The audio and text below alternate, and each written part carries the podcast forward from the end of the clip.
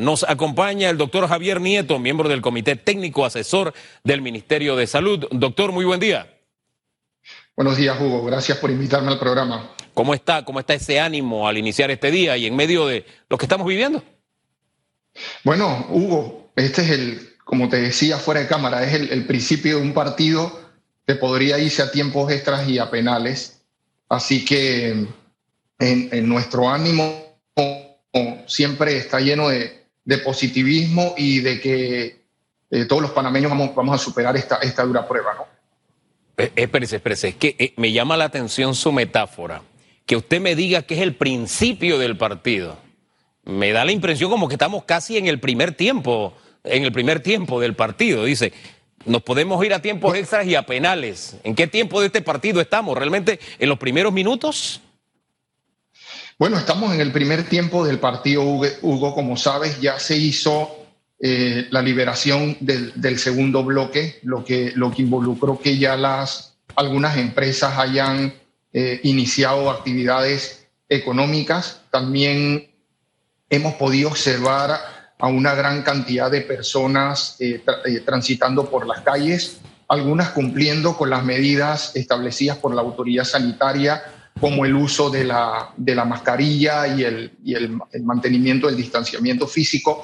Otras, desafortunadamente, eh, aún no han acatado ese, ese llamado de la, de la autoridad eh, sanitaria, lo que evidentemente eh, no, no, no, resulta ser una actitud responsable a nivel personal ni, ni con el resto de los, de los ciudadanos que sí están cumpliendo con, con estas medidas sanitarias. Y cuando te digo que estamos en el primer tiempo del partido, es porque evidentemente aquí hay responsabilidades compartidas. Hay responsabilidades compartidas por parte de la ciudadanía en poner en ejecución todas estas medidas eh, higiénicas eh, que tuvimos la oportunidad de, compartir con ellos en estos más de 80 días de confinamiento, todas estas eh, sesiones de, docencia que se dieron a través de los medios de comunicación eh, que eh, le brindaban pues al, panameño la oportunidad de conocer cómo proteger su vida,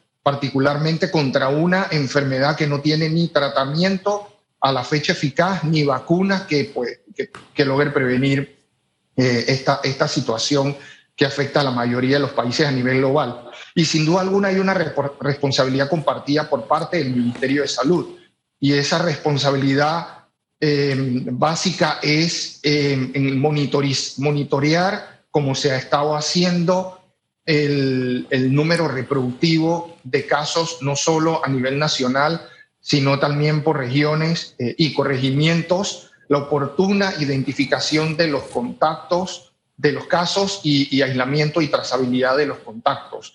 ese, ese, es un reto que sin duda alguna tiene la autoridad sanitaria eh, que asumir en el contexto de esta, de esta apertura.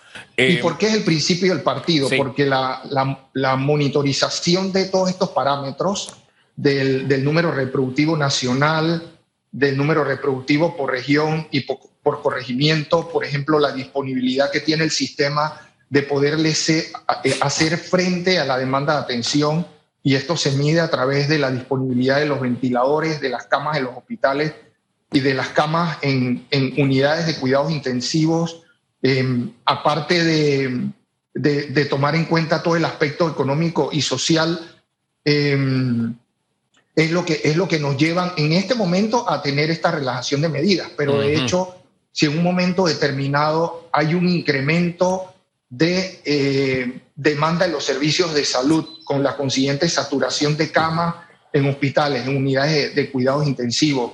Eh, se empieza eh, a notar un incremento en el uso de los ventiladores y, el no circunscribir en este momento la, la, pandemia a 23 corregimientos, sino a, a, a un involucramiento mayor de, otros corregimientos o regiones del país, pues desafortunadamente tendríamos que regresar nuevamente a la, fase cero, ¿ah? a, la, fase de distanciamiento social con cuarentena, como ha ocurrido en otros países. No tenemos que irnos muy lejos. Claro. Mira lo que pasó en Chile, Hugo. Hace, hace tres semanas en Chile se reportaban entre 500 y 600 casos por día. De 10 días para acá en Chile está, Chile está reportando alrededor de 4.000 a 5.000 casos por día, lo que, lo que ha conllevado a que la autoridad sanitaria en Chile establezca medidas de confinamiento con cuarentena.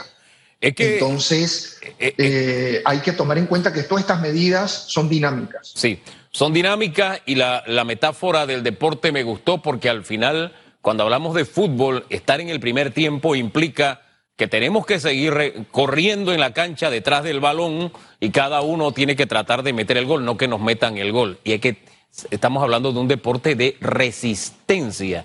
Así que en gran medida, en gran medida me gusta de verdad esa, esa metáfora. Ahora, el pitazo final en este partido, eh, ¿cuál va a ser? La, cuando se encuentre la vacuna, que a propósito, recibimos información de que en Rusia ya tienen dos vacunas aparentemente que han probado con bastante éxito en seres humanos. Pónganos al tanto. ¿La vacuna es el pitazo final?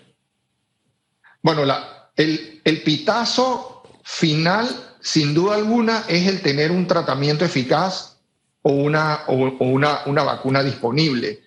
Y, bueno, y, hay noticias esperanzadoras, ¿no? Hay, hay, más de 10, hay, hay, más de 100 prospectos de vacunas en, en desarrollo de las cuales, según la eh, Organización Mundial de la Salud, 10 eh, de estos prospectos ya han sido testados eh, en, seres, en seres humanos. Hay algunas de estas vacunas em, que han superado la fase de demostrar que tienen un perfil de seguridad aceptable en seres humanos que generan anticuerpos o defensas en seres humanos en un grupo reducido de individuos y ahora pues se están iniciando algunas investigaciones que involucran un número mayor de, individuos, eh, básicamente para seguir evaluando que estas vacunas cumplen un perfil de seguridad aceptable, que son vacunas que eh, producen defensas o anticuerpos contra el, el, coronavirus. Y la idea tal vez es que para, para mediados de julio se puedan usar, se puedan iniciar estudios de mayor envergadura que involucren miles de individuos en los que se puede evaluar no solamente el perfil de seguridad de la vacuna y, no solamente que estas vacunas generen anticuerpos, sino que estas vacunas sean eficaces en el, modelo, en el, modelo humano. Entonces, hay noticias esperanzadoras de que es muy probable que para finales de este año o, o para el primer cuarto del próximo año hay algunos de estos prospectos de vacunas disponibles en seres humanos siempre y cuando estas vacunas pasen el escrutinio científico. Eso implica que eh, e-, estos prospectos de vacunas demuestren que estas vacunas son seguras y son eficaces en prevenir la eh, eh, infección por el coronavirus. En, escenarios un, tanto menos optimistas, se habla de que podríamos tener una vacuna tal vez dentro de los siguientes 24 a 36 meses, lo que, lo, lo, que implica que es, muy probable que no sea tan a corto plazo la, la, disponibilidad de estas vacunas. Hay que tomar en cuenta que el, hecho de que, de que haya más de 100 prospectos de vacunas y que tengamos alrededor de 10 ya siendo testadas en seres humanos, pues no significa que todas estas vacunas vayan, vayan a llegar al, final del camino, ¿no? Eh, en, en, algunos casos, pues puede haber eventos adversos que eh, pueden hacer que la mayoría de estos estudios eh, no, sigan, no sigan adelante. Entonces habrá que ver cuántos de estos prospectos de vacuna, al menos los que se están ensayando en seres humanos, llegan al, final del partido también. Ah, para que vayamos acostumbrándonos o familiarizándonos con los nombres, el fármaco que según Rusia en tiempo récord o en pruebas en tiempo récord le ha dado buenos resultados, le han llamado Afivavir Afibavir. Pero esto de mm, los 100, eh, eh, los 100 laboratorios que pueden estar eh, de alguna forma testeando, como usted nos dice, me, recuerda que sí, estamos ante un virus desconocido, estamos en ensayo y error, tenemos que decirlo de esa, de esa manera. Y en ese proceso se probó la hidroxicloroquina, aquí en Panamá también. Se suspendió porque la OMS dijo ha causado problemas eh, del corazón algunas personas. El punto es, ¿ese medicamento en Panamá causó víctimas fatales como registró en otros países? Bueno, mira, esa es una información que maneja la, autoridad sanitaria. Sin embargo, dentro del comité asesor para la prevención del, coronavirus, el comité que está conformado por, los expertos que están apoyando a las autoridades en el manejo de la, pandemia. Eh, allí, allí no se ha discutido que haya habido pacientes eh, o, personas con COVID-19 que, hayan recibido este fármaco y hayan desarrollado eh, eventos adversos secundarios al uso de la, de la hidroxicloroquina con o sin asociación con acitromicina. Es importante, Hugo, en primer lugar, que la mayoría de estas personas que recibieron este fármaco, la, hidroxicloroquina asociada con o no a acitromicina, estos pacientes eh, firmaban un consentimiento informado, eh, se les hacía eh, entender que estos no eran fármacos inocuos, que podían tener eventos adversos. Antes de que estos, estas personas recibieran este fármaco, a estas personas se les realizaba un electrocardiograma y de hecho este electrocardiograma en, en su mayoría ameritaba ser evaluado por un cardiólogo. Claro. Después de, después de que este cardiólogo daba el visto bueno de que este electrocardiograma estaba en, en adecuadas eh, condiciones, era cuando estos, estos fármacos eh, eran, eran administrados, ¿no? Entonces, de alguna otra forma, sí se tomaba de forma responsable eh, las medidas para no, no exponer estos pacientes a potenciales eventos adversos, sobre todo las arritmias cardíacas, que son las que se han, em, eh, se han asociado a, eh, a, estos, a estos medicamentos, ¿no? al uso de estos medicamentos unidos. Lo otro, Hugo, que es importante es que la, decisión de que no solo Panamá, sino que un sinnúmero de países a nivel global eh, asumieran la posición de darle este, este tratamiento a los pacientes, eh, iniciaba, eh, iniciaba por varios aspectos. En primer lugar, en el hecho de que había datos anecdóticos y algunos estudios hechos en China que demostraban que los pacientes que recibían hidroxicloroquina, particularmente aquellos que sufrían neumonía por el coronavirus, eh, mejoraban en comparación con aquellos pacientes que no recibían los medicamentos. Después hubo algunos estudios llevados a cabo en Francia que podían sugerir que este, este fármaco podía reducir la carga viral del coronavirus eh, a nivel de la eh, nasofaringe en comparación con aquellos eh, pacientes que no recibían el, fármaco. Sin embargo, hubo después estudios llevados a cabo en Estados Unidos donde los resultados que se obtenían eran un tanto debatibles o inconclusos. ¿Qué significa esto? Que la, la, hidroxicloroquina asociada o no a la citromicina no impactaba sobre la mortalidad de los pacientes afectados por coronavirus, pero tampoco ni, ni, la aumentaba ni la reducía. Inclusive no, no afectaba el hecho de que, de que estos pacientes eh, evolucionaran hacia un cuadro más grave que ameritara que estos pacientes fueran eh, a unidades de cuidados intensivos. Y por último, un estudio de investigación que se publicó en la revista Lancet un estudio que involucró alrededor de 96 mil sujetos en más de 670, 671 hospitales, donde se pudo demostrar que aquellos pacientes que habían recibido hidroxicloroquina con o sin asociación a la acitromicina tenían entre un 16 y un 23% de muertes en comparación con el 9% de pacientes que no habían recibido este fármaco. Y de hecho, cuando se evaluaba la frecuencia de las arritmias cardíacas en aquellos pacientes que habían recibido la hidroxicloroquina con o sin la citromicina, había alrededor de un 8% de estos pacientes que podían desarrollar arritmia cardíaca versus el 0.8%. Ahora bien, recientemente hubo una carta de preocupación por un sinnúmero de investigadores y estadísticos, incluidos algunos de la Organización Mundial de la Salud, que han cuestionado el diseño metodológico de este estudio y por tanto los, los investigadores de, este gran estudio que fue publicado en la, revista Lancet están haciendo un reanálisis de los datos, sin embargo, la información preliminar que tenemos es que a pesar de este reanálisis, es muy probable que se mantengan las conclusiones del estudio.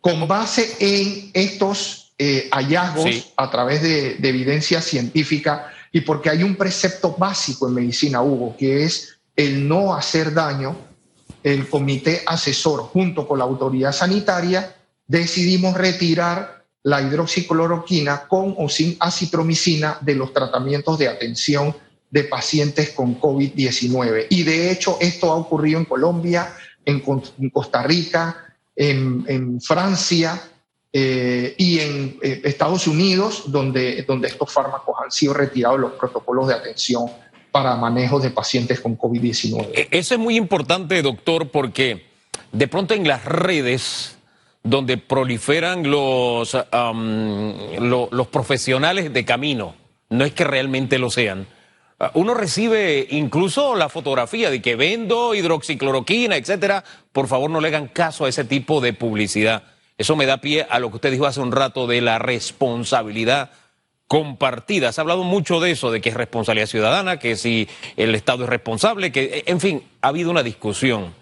Y le pongo sobre la mesa para concluir este segmento muy brevemente. Para mí se trata de responsabilidad no compartida, yo creo que hay una responsabilidad individual. El Estado tiene una responsabilidad de orientar y decirnos qué hacer, y el ciudadano tiene la responsabilidad de hacer. Porque el Estado nos puede decir, oye, guarda el distanciamiento físico, pero no nos puede obligar, ¿verdad? Entonces es una obligación de uno mismo, por la vida de uno mismo.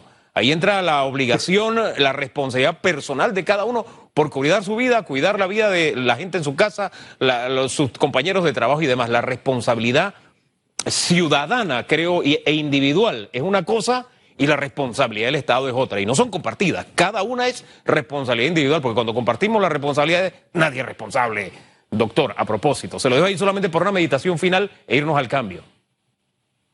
Sí, por supuesto, Hugo, pero aquí tal vez lo más importante es que si, si las personas no fortalecen esa responsabilidad individual, pues va a ser evidente que las consecuencias sobre eh, los individuos a su, a su alrededor pues, pues, pues, van a ser, eh, van a ser muy, muy impactantes. ¿no? El hecho de que yo cuando salga a la calle no, no me ponga una, una mascarilla, que evite sitios de, de aglomeración, que no eh, mantenga el distanciamiento físico, sin, sin duda alguna me va a perjudicar a mí, pero si yo, por ejemplo, soy, soy una persona que que tengo un estadio eh, asintomático, que no tengo ninguna manifestación de la enfermedad, no me, no me pongo una mascarilla, no guardo ese, ese distanciamiento físico, las consecuencias de no asumir esa responsabilidad individual van a ser nefastas para el resto, para el resto de las personas que están a mi alrededor.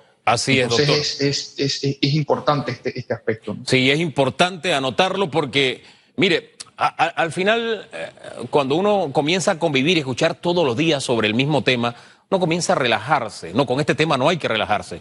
Estamos en el primer tiempo de este partido y hay áreas donde no tenemos buenos resultados a estas alturas y vamos a entrar en detalles en el siguiente segmento a los corregimientos específicos y lo que se puede hacer, lo que deben hacer las personas que viven en esos corregimientos, medidas que también deben ser copiadas por aquellos que sienten que les va bien. Pero en fin.